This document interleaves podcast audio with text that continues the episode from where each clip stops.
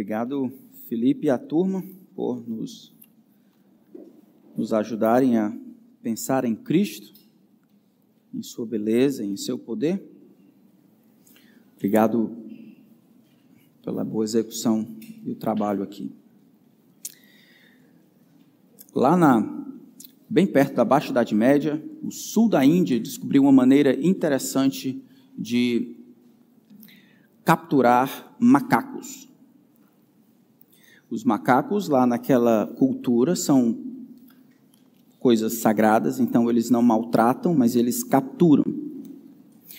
O armadilha, no entanto, conhecido como armadilha indiana para capturar macacos, como ficou conhecida, era uma armadilha engenhosa, porém fácil de ser reproduzida.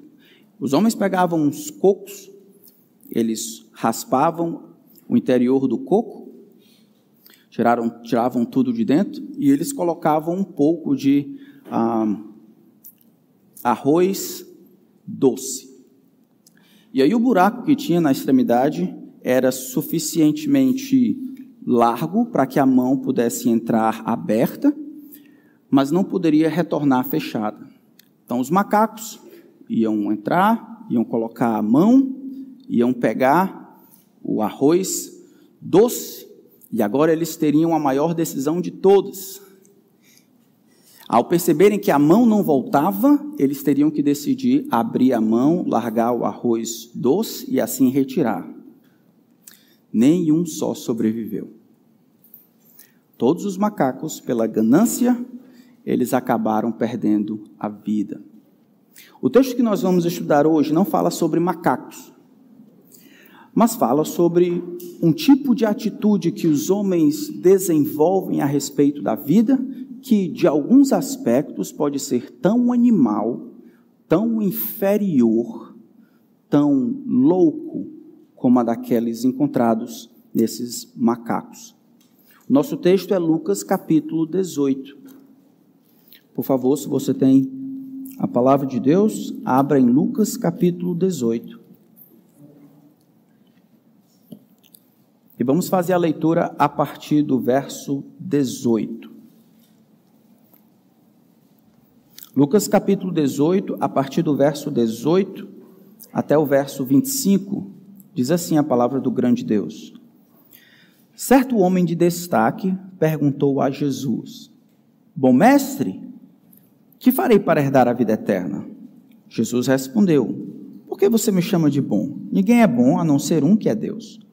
Você conhece os mandamentos: não cometa adultério, não mate, não furte, não dê falso testemunho, honre o seu pai e a sua mãe. Então o homem disse: Tudo isso tenho observado desde a minha juventude. Ouvindo isso, Jesus lhe disse: Uma coisa ainda falta a você. Venda tudo o que tem, dê o dinheiro aos pobres, e você terá um tesouro nos céus. Depois venha e siga-me. Mas, ouvindo ele estas palavras, ficou muito triste, porque era riquíssimo. Jesus, vendo-o assim triste, disse: Como é difícil para os que têm riquezas entrar no reino de Deus. Porque é mais fácil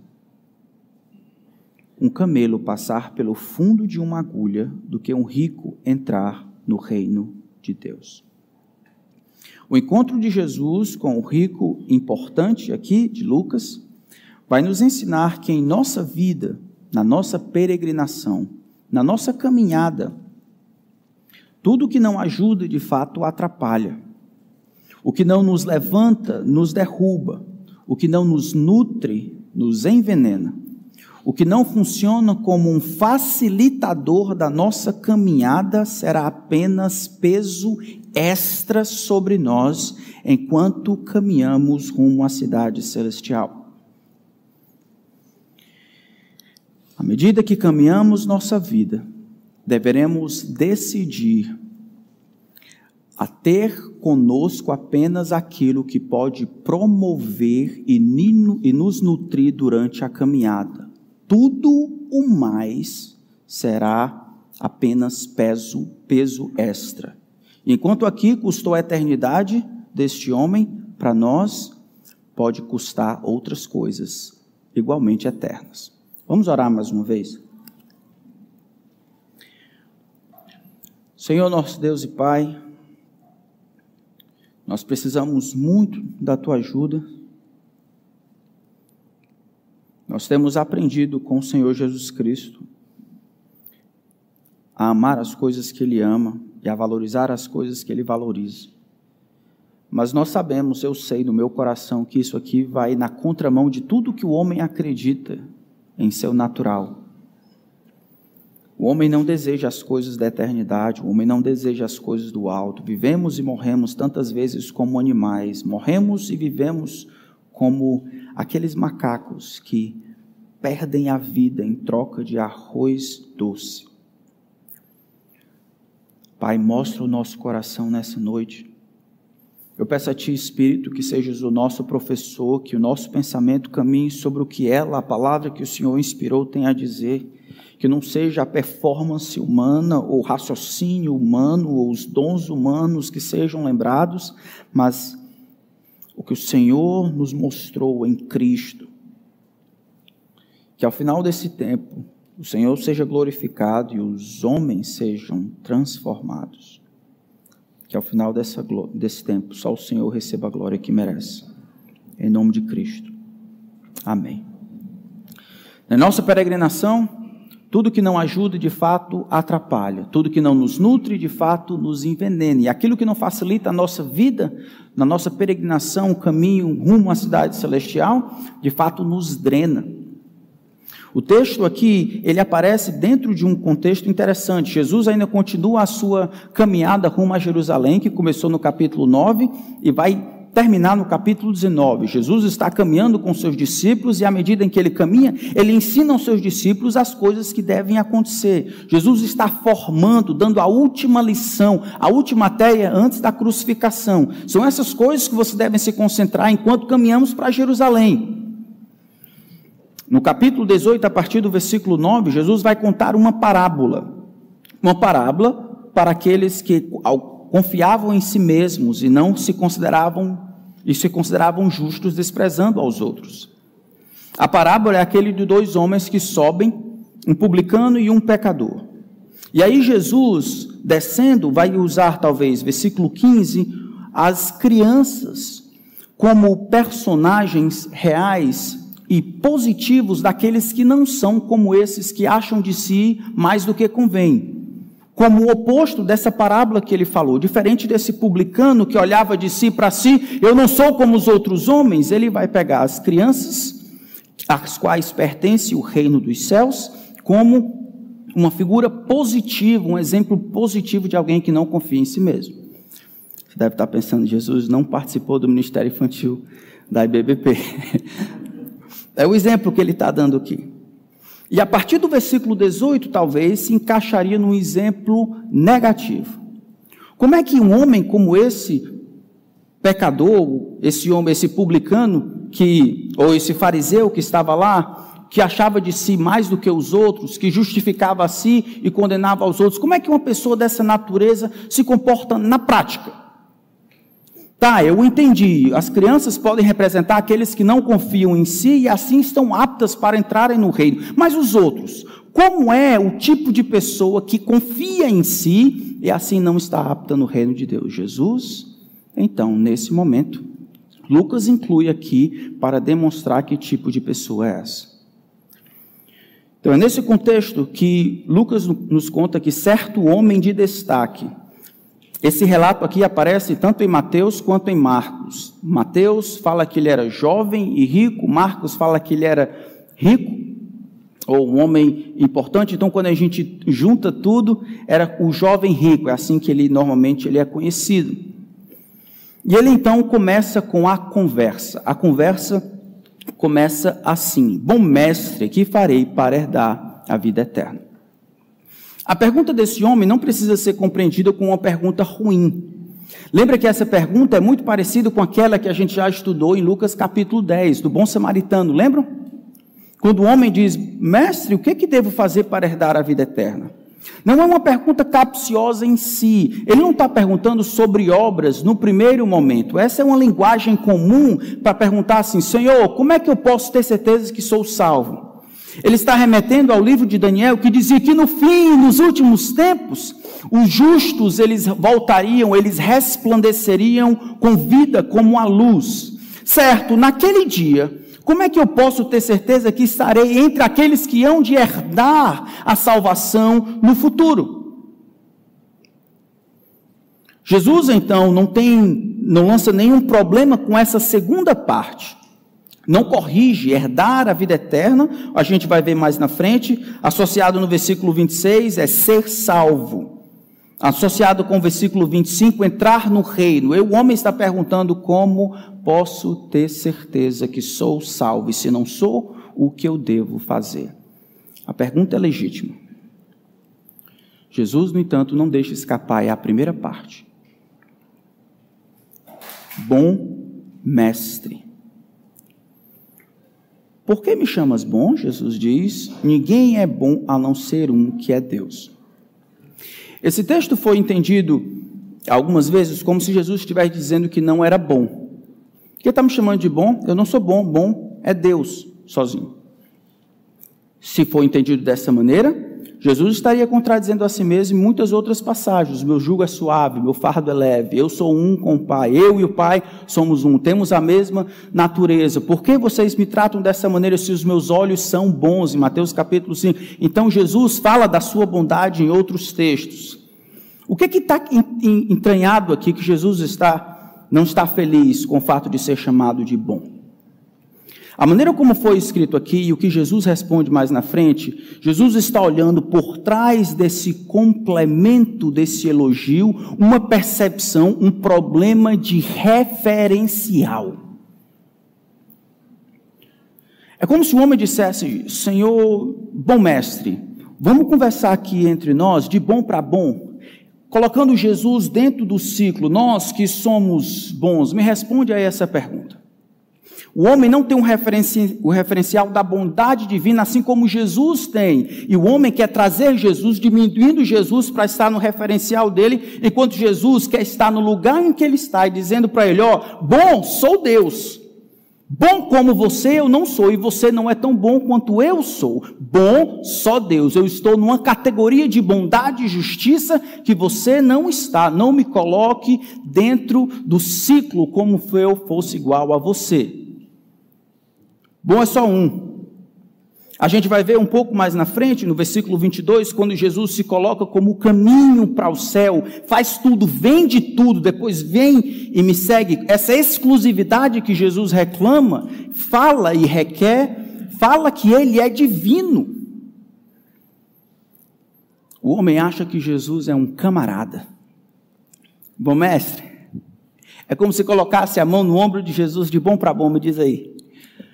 Eu estou ou não estou entre os que hão de herdar a salvação?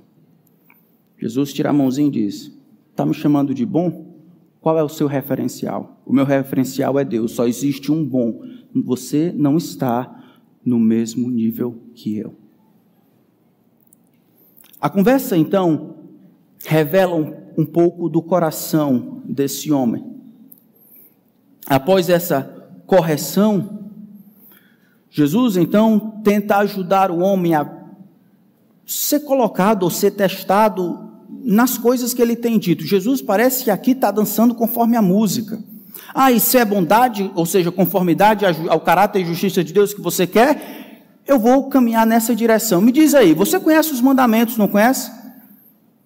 Os mandamentos são simples, sim, você conhece: não cometa adultério, não mate, não furte, não dê testemunho, falso, honre teu pai e tua mãe. Jesus pega os dez mandamentos, divide-o normalmente em dois e pega a parte que fala dos relacionamentos interpessoais. Não é tomar a Deus ou tomar o nome de Deus em vão, amar a Deus sobre todas as coisas, é cometer, não cometer adultério, não matar, não furtar, não dar falso testemunho, não honrar pai e mãe. A resposta do homem é rápida, efetiva. Tudo isto tenho observado desde a minha juventude. Irmãos, tentem reproduzir esse diálogo. É o Senhor, é o Senhor conversando com o homem, colocando diante dele cinco testemunhos, dizendo: Ó, oh, você diz que é bom, bom da perspectiva de Deus, é isso, bom, bom como eu. Eu vou pedir para que essas testemunhas, os mandamentos, perguntem a você.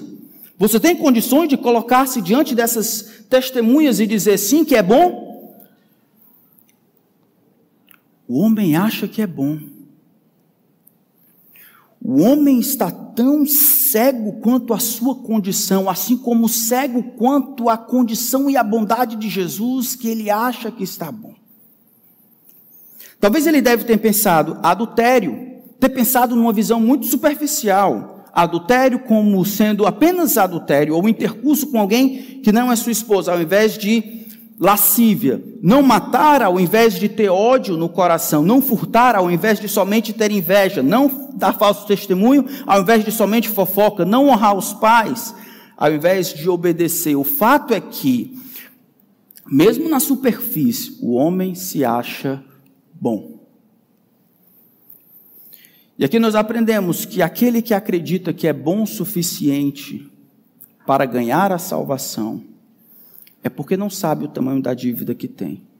Quem acha que pode ganhar a salvação por causa das coisas que faz, realmente não sabe o tamanho do débito que tem. Quem acha que pode pagar a sua conta é porque não sabe o tamanho da sua dívida. Daqui para frente, da conversa, Jesus vai endereçar as questões do coração. Jesus poderia ter parado por aqui. Eu fico imaginando, tente ver Jesus começando com uma pessoa, porque eu já fiz exatamente do contrário.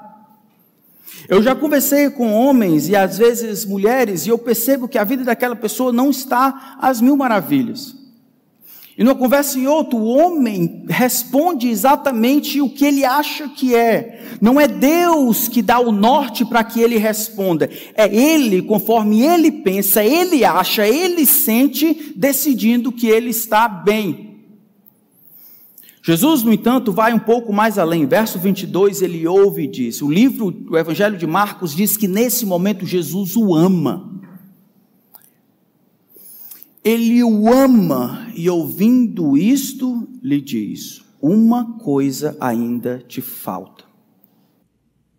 Então Jesus, depois de ter ouvido tudo isso, o texto de Marcos diz que ele o ama. Ele o amou e diz: Uma coisa ainda te falta. Venda tudo o que tem, dê o dinheiro aos pobres, e você terá um tesouro nos céus. Depois venha e me siga. O que vocês acham disso? O que Jesus está falando aqui? Quando Jesus fala sobre vender tudo inicialmente e dar aos pobres, Jesus não está indo diferente do que ele já falou no Lucas capítulo 12, lembra? Das riquezas de origem iníqua fazer amigos, no capítulo 16. Capítulo 12 é, ele vai dizer para a gente vender, dar aos pobres e juntar tesouros onde a traça e a ferrugem não corroem, ladrões não escavam nem roubam. Lembram disso? Então Jesus não está sendo diferente, Jesus está sendo consistente. Jesus acha que o reino é imensurável em valor. O que Jesus está dizendo só vai fazer sentido se aqueles que escutam compreenderem a magnitude e a grandeza do reino. Se o reino não for compreendido em sua grandeza, Jesus vai ser compreendido como um louco, e aqueles camaradas que ouviram, assim como esse, vai sair completamente infeliz. Marcos capítulo, Mateus capítulo 13 conta a história de um homem que negocia tesouros. Lembram disso? Ele negocia tesouros, e aí ele encontra um tesouro de grande valor, ele esconde, compra o terreno no qual escondeu, e assim ele em alegria, ele sai. Jesus aqui está colocando o homem na parede.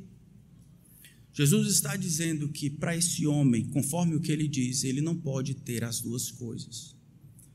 Ou ele vai ter as riquezas, ou ele terá o reino. As duas coisas não podem.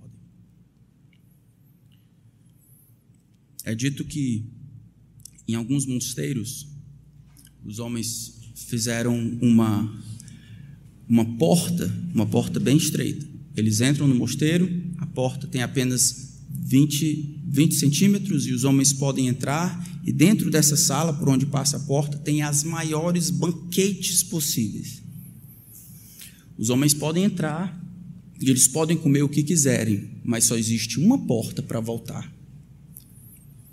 E não era incomum esses monges entrarem e começarem a se deliciar e a refestelar com as coisas, e aí se ficarem gordos demais para voltar. Não dá para voltar. Jesus está traçando um caminho não diferente do que ele falou. Olha, a porta é estreita, o caminho é estreito, as pessoas têm que passar de lado, é bem estreitinho, não tem espaço para dois amores, para dois senhores, ou você ama a Deus ou ama Mamon. Aqui não é diferente. Existe uma coisa que falta a você, uma coisa que você precisa fazer. Mateus vai dizer: se você quiser ser perfeito, Vá à venda tudo que tem, dê aos pobres, depois terá um tesouro no céu. Depois volte, venha e siga-me. Nesse momento que a cena se muda para o coração, o homem tem uma oportunidade gigantesca. Ele tem a oportunidade de abraçar o reino, de amar o reino, de receber a promessa de participar do reino com toda a alegria. O homem, no entanto, verso 23, ele ouve estas palavras, esta condição, o que ele deve fazer, e ele fica muito triste. A palavra muito triste aqui é interessante. Parece que ele ficaria triste se ele fosse rico. Ele ficou muito triste porque ele era muito rico. É como se não era o todo que causava tristeza a ele, era o somatório de cada parte, cada parte da sua riqueza individual tinha peso para ele. Era o homem que começa a pensar e a refletir a respeito das muitas coisas que Jesus falou quando disse: vende tudo o que tem. E os burros e os negócios e os camelos, talvez as propriedades e os campos e todas essas coisas, à medida em que ele fazia a matemática, subtraía e dava aos pobres, isso causava dor no seu coração. A palavra que é muito triste é desvalido. O homem saiu profundamente amargurado, o homem está acabado. O homem finalmente descobre que não era tão bom assim que ele e Jesus não estavam na mesma condição. Mais uma vez, nós aprendemos que Jesus não pede aquilo que ele mesmo não fez.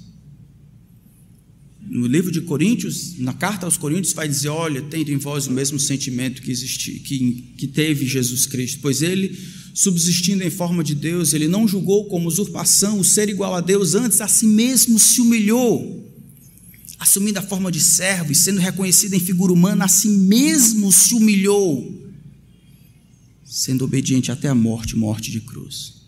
Deus, que sendo rico, se fez pobre por amor de vós, para que na sua pobreza vocês se tornassem ricos. Jesus não está dizendo de uma coisa que ele não viveu, Jesus está cobrando e requerendo aquilo que ele mesmo fez o homem sai profundamente triste. É nesse momento aqui, essa é o que Jesus está tentando ensinar, que vai dizer mais na frente nesta parábola, nessa história. Na vida, tudo que não nos nutre, irmãos, de fato nos envenena, e aquilo que não funciona para nos estimular a amar a Deus nos coíbe, nos segura, e aquilo que não nos ajuda, de fato atrapalha. Este homem, nós não sabemos. Mas ele não segue Jesus, não sabemos depois, mas aqui ele não segue Jesus. O amor animalesco pelo reino inferior, pelas riquezas, não somente o coibiu de ter Jesus, mas arrancou dele no final e no confronto a alegria que ele achava que teria nas riquezas. As riquezas não podem dar o que o homem anseia. Qualquer que seja as riquezas, não pode dar o que o homem anseia. As riquezas deixaram para esse homem de ser a oportunidade e ferramentas para se tornarem peso nos seus calcanhares. O homem fez exatamente o oposto daqueles que encontram o reino. Como nós vimos em Mateus 13, 44. E a tragédia, então, é anunciada por Jesus Cristo, mas é retomada como sendo uma, um tempo propício para ajuda. Jesus, então, no verso 24, diz: Como é difícil para os que têm riquezas entrar no reino de Deus. Jesus, com isso, ele faz uma, um perigo perene.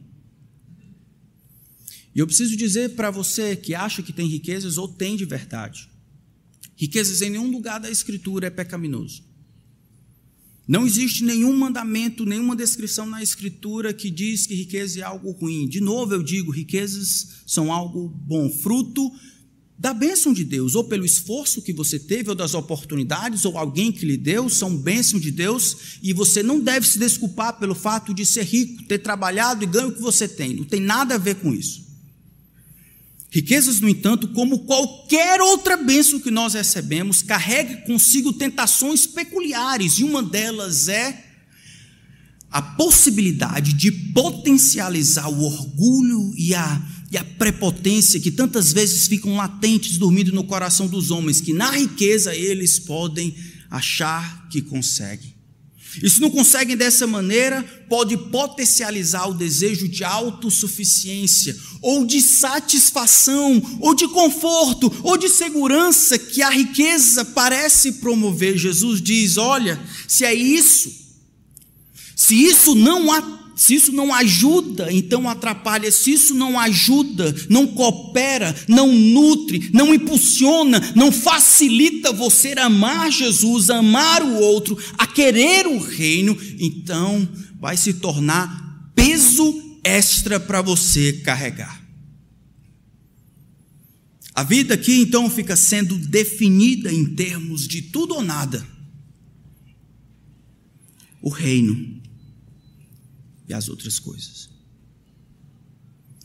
Como é difícil para os que têm riquezas entrar no reino de Deus. Na verdade, o que Jesus quer dizer, no verso 27 do capítulo aqui 18, é que é impossível,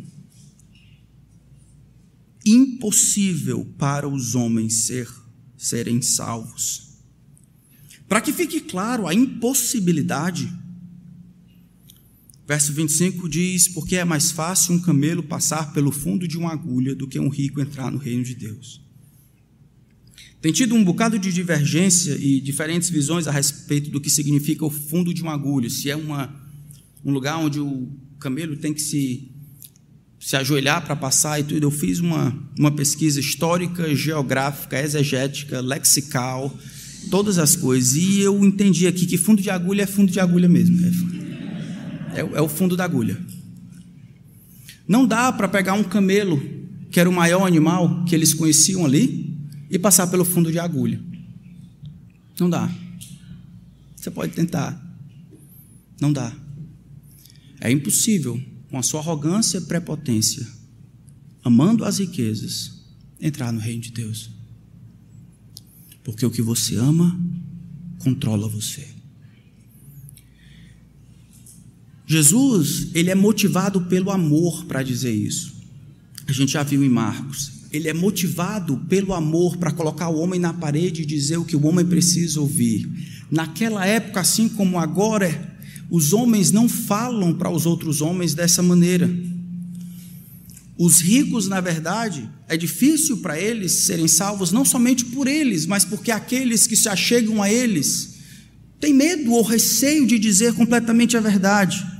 J.C. Ryle diz assim: poucas pessoas têm coragem de dizer aos ricos toda a verdade. Seus pontos fortes são exagerados, seus pontos fracos são encobertos, disfarçados e desculpados.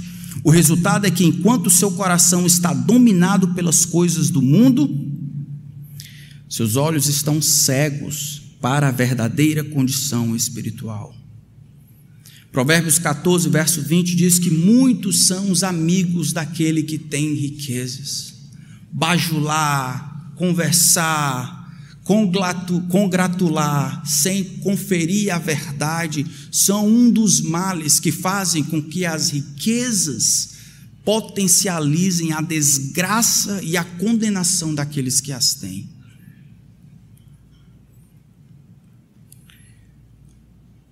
Nós precisamos aprender, irmãos, a termos as coisas que nós temos.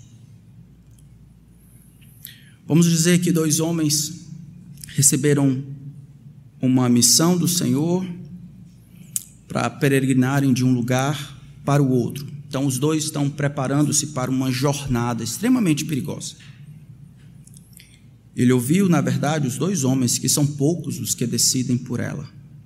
E eles escutam do Senhor que os comissiona para essa jornada: leve o que você precisa. Primeiro, o homem pega uma boa bota, uma garrafa d'água e uma rapadura e inicia o seu caminho. O segundo homem pega um par de havaianas, creme bronzeador, um lençol que brilha no escuro, duas pamonhas, oito melancias, seis abacates leva o seu cachorro Brutus, a sua gata Naninha, seu papagaio Clovis, um triciclo que ele comprou no Black Friday e um barco para o primeiro sinal de água. Qual vocês acham que chegou do outro lado? Tudo que não ajuda você a seguir Jesus Cristo e assim herdar a vida eterna vai ser peso extra na caminhada. Se você precisar de um planeta e um Airbus para chegar lá e voltar, que o grande Deus lhe conceda junto com a sua graça. Se você, no entanto, precisa apenas de uma rapadura e uma garrafa d'água, não tente conseguir um abacate ou qualquer outra coisa. Isso se tornará peso extra na peregrinação. A perspectiva de Jesus é uma inversão completa de valores. Não importa o quanto se tem, mas se isso ajuda você a chegar lá. Não importa o quanto se tem, mas se você está disposto a largar disso ao primeiro sinal e pedido de Cristo. Não importa o quanto você tem ou as possibilidades, mas se isso controla você ao ponto de, ao primeiro sinal de Jesus diz, dê-me, você diz, eu não posso. Jesus diz isso porque Jesus o ama. O encontro de Jesus, então, com este rico e importante, nos ensina que na vida tudo que não ajuda de fato nos atrapalha. Para esse homem foi a salvação, mas para nós, irmãos. Quantos de nós estamos vivendo a vida com a mão dentro de coco, sem conseguir abrir, drenando a nossa vida espiritual, vivendo como se fosse qualquer descrente? Vivendo para nós, agregados, segurando, segurando achando que isso não nos custará nada. Envolvido em relacionamentos, em tempo, em sonho, em jogos, em qualquer outra coisa que não nos ajuda a prosseguir, não nos estimula, não nos impulsiona, cria raízes, é peso nos nossos calcanhares. Aqui nós encontramos um método de identificação de ídolos nos nossos corações. Ídolos são coisas, pessoas ou ideias que nós não estamos prontos a largar de mão caso o Senhor requeira.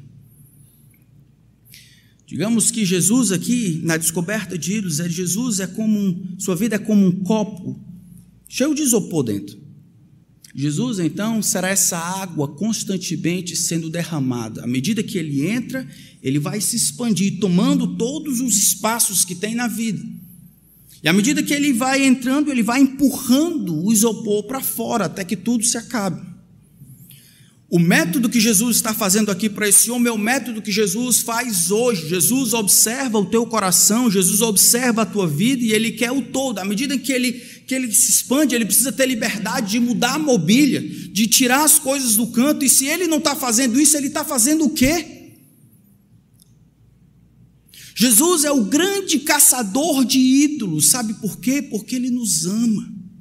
Ele sabe que no coração do homem ele desenhou para que o homem anseie e busque a ele. E ele só vai encontrar satisfação e alegria em Deus. Por isso que na nossa vida, mesmo depois de sermos salvos, Jesus deseja mais espaço. Sempre se expandindo.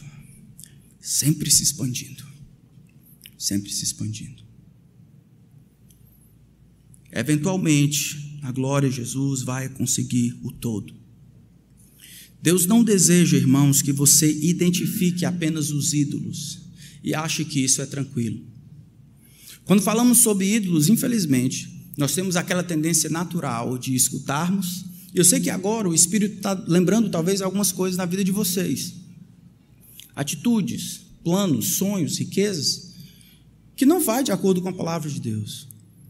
E aí agora está no momento ímpar, onde você pode, reconhecendo, se arrepender e clamar para que Deus lhe ajude a sacrificar, a matar esse ídolo para que ele não, não drene a sua energia e pese nos seus calcanhares.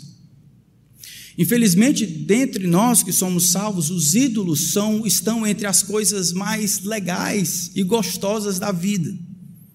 Filhos e família, por exemplo.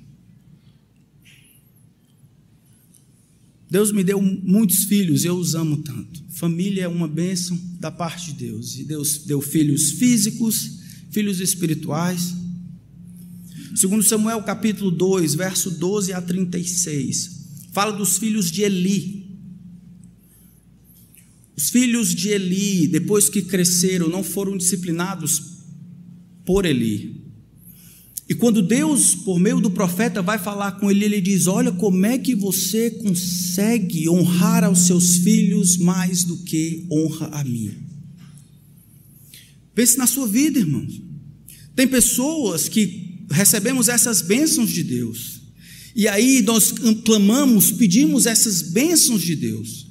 No entanto, quando recebemos essas coisas, essas coisas se transformam em ídolos e nós mudamos a maneira como vivíamos antes. Agora tudo é em função dos filhos. Uma grande amiga minha, Hoje ela já está madura, mas antigamente ela só banhava, ela não tinha filhos, Deus prometeu, ou Deus resolveu dar filhos a ela, ela teve o primeiro, o primeiro ela só banhava com água mineral. Você vai dar risada, ela ficava em cima das tamancas, caso não houvesse. Tem gente que deixa de vir para a igreja, outros se isola de tudo e de todos, outros simplesmente desaparece. Fale de um filho de alguém. Diga que ele é pecador, pelo menos feio. E as coisas já mudam, as coisas ficam mudadas. O que é isso, irmãos? Isso são sinais claros de idolatria. Essas são bênçãos que Deus nos deu para nós servirmos, não podem ser pesos para nós, nunca. Nós temos uma coisa a fazer, o reino, e nós buscamos os outros em direção ao reino. Nós não utilizamos as coisas que Deus nos dá como ídolos, nós não modificamos as coisas. Os recursos aqui podem ser ilustrativos para toda e qualquer coisa que nós recebemos da parte de Deus, e num momento ou outro, ele usurpa o lugar de Deus como aonde eu encontro alegria e para quem eu vivo para agradar. Aqui, mamon. No caso de alguns, os filhos. É Deus que deveria estar feliz com minha vida, não meu filho. A única maneira de amar o meu filho é amando a Deus sobre todas as coisas. Recursos, bens e oportunidades. Rapaz estava bem, já ouviram essa história? Orava no culto de oração pedindo por oportunidade de emprego ou de promoção, ou para passar num concurso, adquirir outra função. E aí o homem consegue aquilo, ele diz que é resposta de oração para quê? Para agora ser um frequentador assíduo de assembleias. Só, só o vemos no domingo. Servir, amar, cuidar, corresponder, participar, viver a vida cristã como deve ser, rumo à cidade celestial, sem essas coisas do mundo. Acabou-se. A bênção que foi dada para ajudá-lo e promovê-lo para que outras oportunidades, outros relacionamentos fossem formados, e assim ele pode chegar um pouco mais além, agora funciona como peso extra no seu calcanhar. Agora ele não ora, não jejua, não contribui, ele não tem amigos entre os cristãos, agora sua vida é para a carreira. Nisso ele queima as energias. mesmo que ele tenha que fazer escolhas erradas, mesmo que ele tenha que mentir, sonegar, é isso que ele faz. Ele finge que isso não existe, ele canta para si, vai dar tudo certo. Mamon agora é o Deus desse rapaz. E o que ele deve? Se arrepender. Eu quero incentivar os irmãos a não serem como Herodes. Marcos capítulo 6, verso 20 diz que Herodes, ele escutava João Batista pregar na frente dele a respeito do juízo eterno, de que ele não poderia possuir a mulher do seu irmão. E o texto diz que ele ouvia de boa mente e ficava perplexo. Eu acho que alguns de nós, tantas vezes, são crentes que desenvolvem essa atitude de Herodes. Ouvimos, Deus e o Espírito identifica os nossos ídolos, nós ficamos perplexos. Herodes nunca deixou de de ir atrás da sua cunhada. Na verdade, ele cortou a cabeça de João Batista na prisão. Apenas perplexidade ou identificação dos ídolos não resolve. Aplicação disso, o texto correlato de Marcos, 20, Marcos 10, 21, como já vimos, diz que Jesus olhou para ele com amor. E aí eu queria ver com os irmãos Jesus ama esse camarada, por isso diz essas verdades. Eu fiquei pensando comigo, já pensou se eu tivesse essa conversa com alguns de vocês? Já pensou se eu tivesse essa conversa? É o seguinte, irmão, eu tenho notado a tua vida, não está bem, bem não.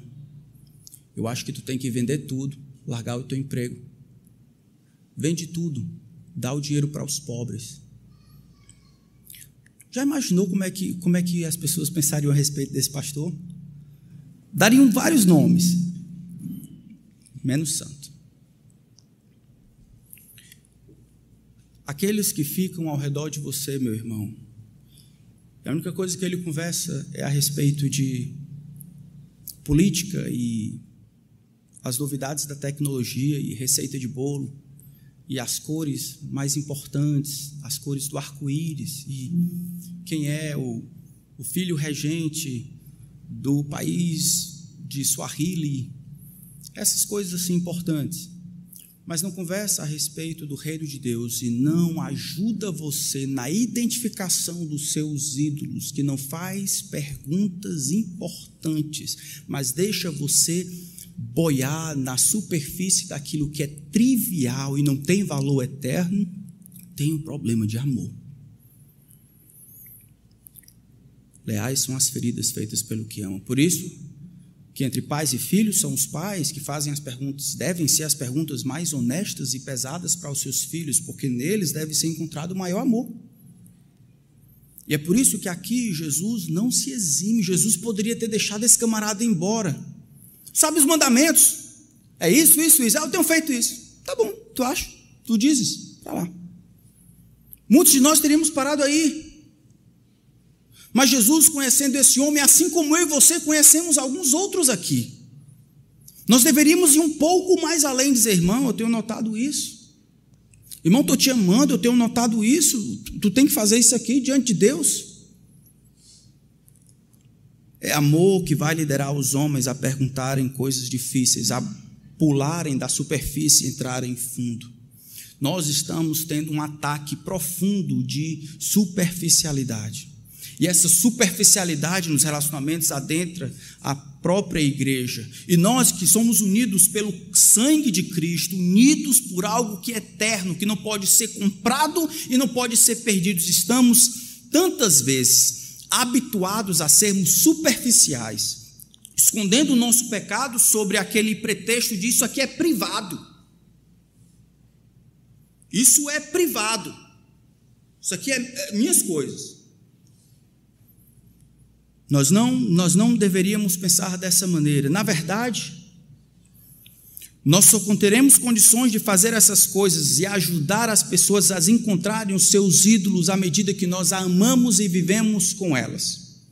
Se não existe isso, haverá simplesmente acusação ou pensamento, mas não haverá companheirismo, comunhão e assim santificação. É isso que nós deveríamos viver igual Jesus, olhando os problemas dos meus irmãos e tomando a iniciativa para ajudar aqueles irmãos confrontando. Nós temos algumas pessoas aqui que querem se tornar membros desta igreja. Eu queria que você trouxesse essa mentalidade. A mentalidade de que eu preciso que você me faça perguntas difíceis. E eu me comprometo diante de Deus a fazer perguntas difíceis a você.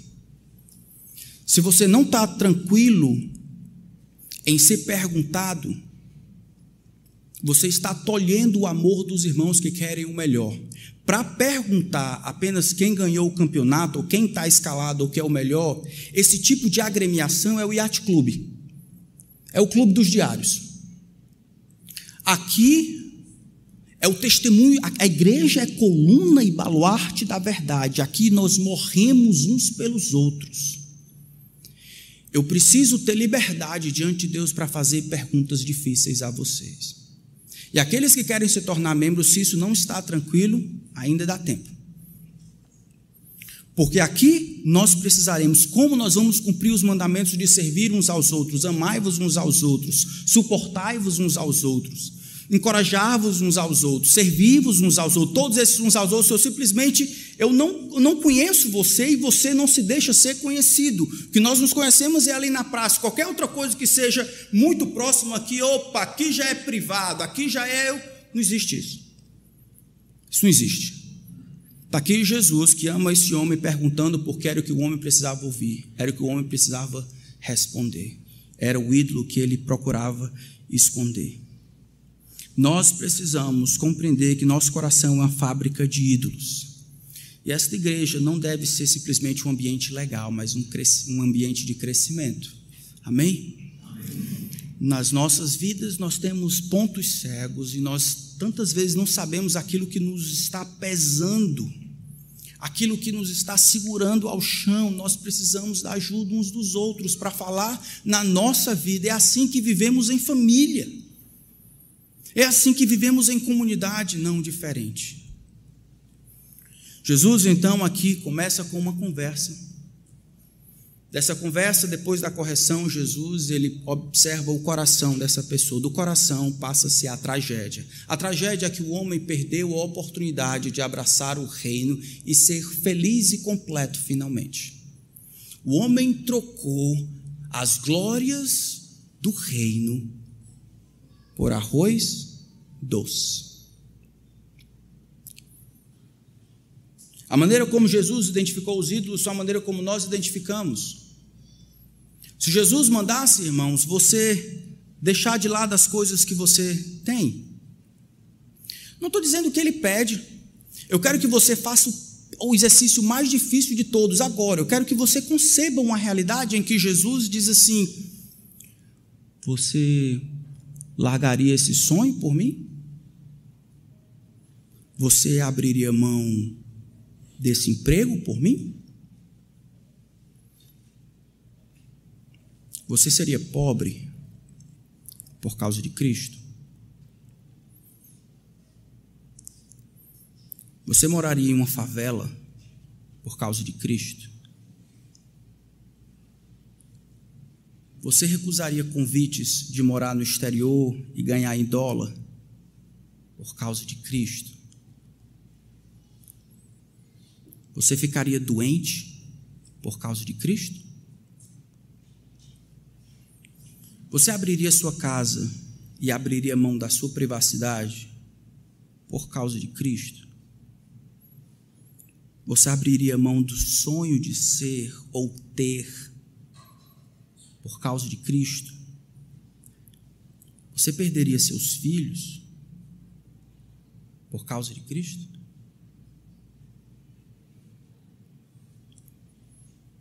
Você permaneceria casada por causa de Cristo?